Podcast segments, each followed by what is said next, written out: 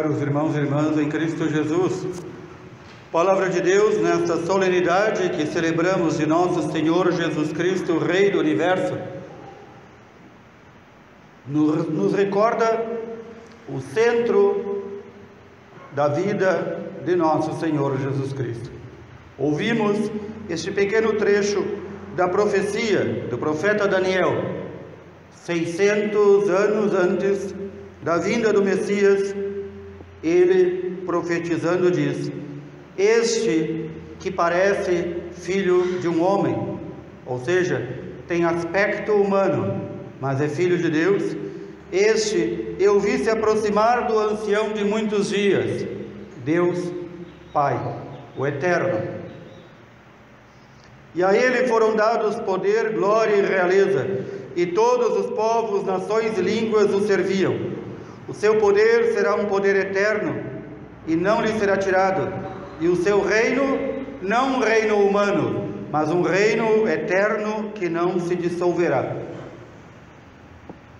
Como é bela esta profecia do profeta Daniel, que ainda profetiza no tempo do cativeiro babilônico, quando todo o povo de Israel estava no cativeiro, na escravidão na Babilônia, e este Daniel, chamado entre os babilônios de Betsabel, homem inspirado por Deus, vai revelar que a libertação deste povo vai se dar quando eles se voltarem ao Senhor.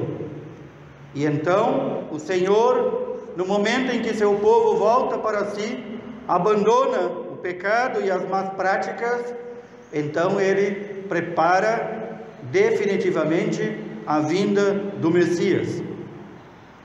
É o que ouvimos também neste último livro da Sagrada Escritura, quando o apóstolo João diz que este Jesus Cristo é a única testemunha fiel de todos os atos de Deus, o primeiro a ressuscitar dentre os mortos.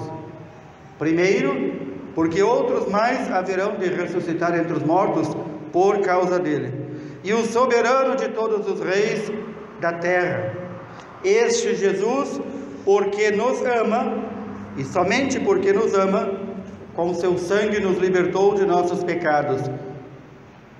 E porque nos ama, a estes que libertou, a nós que libertou do pecado e da morte, fez de nós um reino para seu Pai. E este reino que tantas vezes pedimos no Pai Nosso, este reino que Jesus nos ensinou a pedir, venha a nós o vosso reino. Esse reino não cai de pacote do céu, como aquela comida que cai de paraquedas em muitos países onde passam fome. Este reino é construído por nós, nós que somos os membros deste reino. E este reino é construído como por nós? Com nossa fragilidade, nossa pequenez, nosso nada, nosso pecado. Podemos nos perguntar, mas como é que eu posso construir este reino? O reino não é nosso. O reino não é obra exclusiva nossa, mas é necessário para que o reino de Deus se instale entre nós, que nós façamos a nossa parte. E diz como Jesus nos fez para o seu reino, membros do seu reino, fez de nós todos sacerdotes para Deus Pai. De que forma? Nós todos somos nós todos somos sacerdotes. Claro que na igreja nós temos o sacerdócio ministerial, que é aquele que eu, embora indigno, recebi, mas todo o povo de Deus é sacerdote.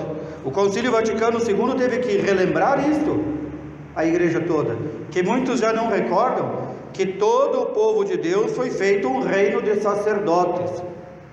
Como não são sacerdotes ministeriais, não podem oferecer o sacrifício da Santa Missa, apenas alguns. Mas, como sacerdócio comum dos fiéis, é assim que se expressa o concílio, é assim se expressa o catecismo, o sacerdócio comum dos fiéis, ele pode ser resumido na seguinte fórmula: todos nós, enquanto povo de Deus, não só podemos, como devemos oferecer ao Senhor diariamente nossas alegrias e tristezas, nossas orações, nossas orações de súplicas, de intercessão um pelos outros. Então aí estaremos exercendo o nosso sacerdócio. O que significa isso? Que o sacerdócio que nos foi dado no batismo é um sacerdócio eminentemente de oração. Por isso, o cristão que não reza está descumprindo ou não está vivendo o seu sacerdócio. E esta oração não é apenas por si, mas é especialmente pelos demais. É a chamada oração de intercessão que nós fazemos rezando por nossos irmãos que partiram desta vida, pelas almas do purgatório e entre nós vivos, que aqui estamos. E também a íntima conexão de oração que temos com nossos irmãos que já estão na glória com Deus. E então aquele nosso irmão doente, acamado, atirado em uma cama que nada pode fazer aos olhos do mundo, ele dentre nós é aquele que mais poder de oração tem porque ele pode oferecer a sua doença, a sua enfermidade, a sua dor, ele pode oferecer as suas orações a Deus, por tantas causas e por tantos motivos, não só pela intercessão, mas também pela reparação. Notemos como também nas famílias, o pai e a mãe, como os sacerdotes no lar, que devem educar seus filhos na fé, que devem abençoar seus filhos, que devem abençoar os alimentos. Quantas coisas e quantos modos belos e profundos que cada um de nós pode viver o sacerdócio que recebeu. Entre nossos irmãos de outras igrejas que se dizem cristãs, muitas vezes eles atacam a verdadeira igreja de Cristo que somos nós atacam a intercessão dos santos, atacam a oração de intercessão. Ainda esses dias ouvia um destes que gosta de atacar o credo apostólico, e no entanto ele dizia, ou sem se dar conta, ou por sem vergonhice, que cada um de nós deve rezar um pelos outros. Ora, o que é isso senão intercessão? Ou, como dizia um sábio, ou é burro ou é mal intencionado. Todos nós não só podemos, como temos o dever gravíssimo de rezar uns pelos outros e oferecer tudo aquilo que temos: dores, alegrias, sofrimentos e digo mais, até nossas fraquezas. Oferecer a Deus para que Ele as transforme com Sua força. É assim que nós vamos construindo o reino de Deus entre nós. O reino de Deus não é construído com reuniões de pastoral, com reuniões de organização, com panfletos, com folhetos, com assembleias. Tudo isso é importante, mas é para organizar a vida da igreja aqui na terra. O reino de Deus é construído ali, como a semente do evangelho que cai no profundo da terra. Lá no profundo da terra ninguém vê, e no entanto Deus desenvolve a semente. E esta semente que cai no profundo da terra é a vida de oração em nós. Ela vai brotando com a graça de Deus e a nossa cooperação. E então o reino vai se dilatando. Há muitos e muitos séculos atrás, só se pensava em uma forma, ou pelo menos a grande maioria das pessoas pensava em uma única forma de dilatar a fé. No grande clássico da nossa língua, Os Lusíadas, escrito por Luís de Camões, ele diz que essa saga do povo português, que foi pelos mares para o mundo inteiro e chegou até nós, tinha como primeiro objetivo dilatar a fé em Cristo, trazer e aumentar a fé em Cristo. Como dizia, no passado muitos acreditavam que a dilatação da fé só se dava pelas navegações e pelos padres e ministros de Deus que iam pregar o Evangelho em outros lugares. Também isto é importante. E também isto é mandato do Senhor. Mas a fé se dilata quando, de modo especial, nós vivemos ou procuramos viver as virtudes e a beleza do reino de Deus em nós. E então, o homem, a mulher, a criança, o velho, o doente, seja quem for, que reza, que tem vida de oração, ele pode dizer: Estou seguro, estou calmo, estou nas mãos de Deus, eu já vivo aqui antecipadamente o reino de Deus, e o reino de Deus já vive em mim. E então, com a sua prática de vida, outros o veem e se convertem. É assim, queridos irmãos e irmãs, que o reino de Deus se dilata. Muitas vezes ouvi críticas, porque em nossa paróquia não há muitas reuniões, não há muitos encontros de organização. Somos novos, estamos começando, temos apenas trinta e poucos anos de paróquia. No entanto, desde que aqui cheguei, insisto, insisto e insisto e bato sobre essa tecla. E ainda teve gente, tem gente que não ouviu, que vem todo domingo à missa. Sem oração, sem fé, é impossível agradar a Deus. E de modo especial, a oração em comunidade. Basta ver a nossa adoração eucarística da quinta-feira.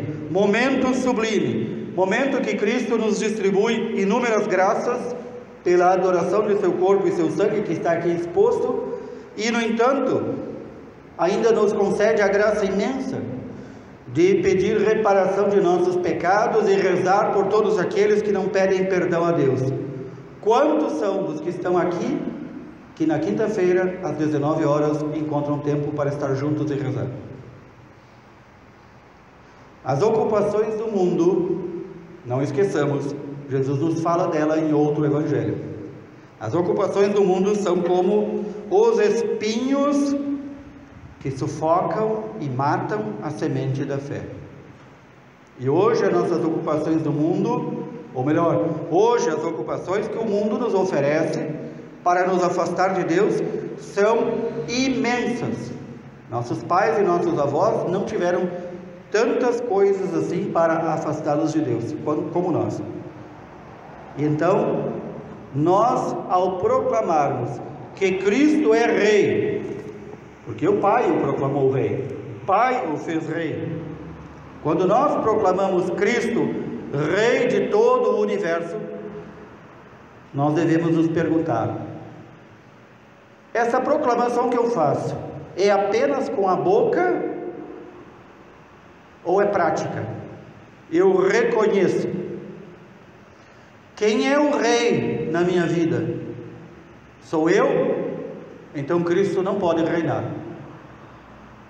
Quem é o rei na igreja? É Cristo ou sou eu? Se sou eu, Cristo não pode reinar no meu trabalho, no meu estudo, na minha ocupação familiar, em todos os ambientes da minha vida, quem é o Rei? Ora, se Cristo é o Rei, eu tenho que viver segundo a soberania de Cristo. E eu já não posso mais ser soberano da minha vida. Eu não posso ser o reizinho da minha vida. Recordemos disso. Meditemos nesta última semana do tempo litúrgico. O ano litúrgico acaba com esta semana, com a festa de Cristo Rei. Ou seja, no próximo domingo nós já entramos no Ano Novo Religioso. E então, na festa de Cristo Rei, ouçamos a voz do Cristo, que é a própria verdade. Ele nos diz: Eu nasci e vim ao mundo para isto, para dar testemunho da verdade, para dar a minha vida por nós, por vocês.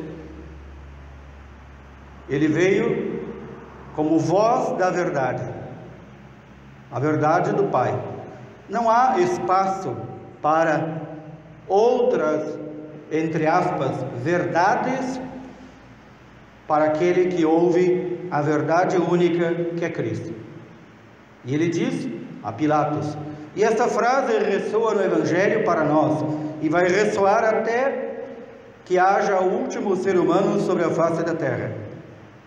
Eu vim ao mundo para isso, para dar testemunho da verdade. Todo aquele que é da verdade escuta a minha voz. Aqueles que não amam a verdade, aqueles que não procuram conhecer a verdade, não escutam a voz de Cristo. Escutam a sua própria voz, a voz da sua carne, a voz do mundo e a voz do demônio. Quantas vozes, não? Quantas vozes para nos desviar. Mas a voz da verdade reina eternamente. E a voz da própria verdade, que é Cristo, deve reinar em nossa vida.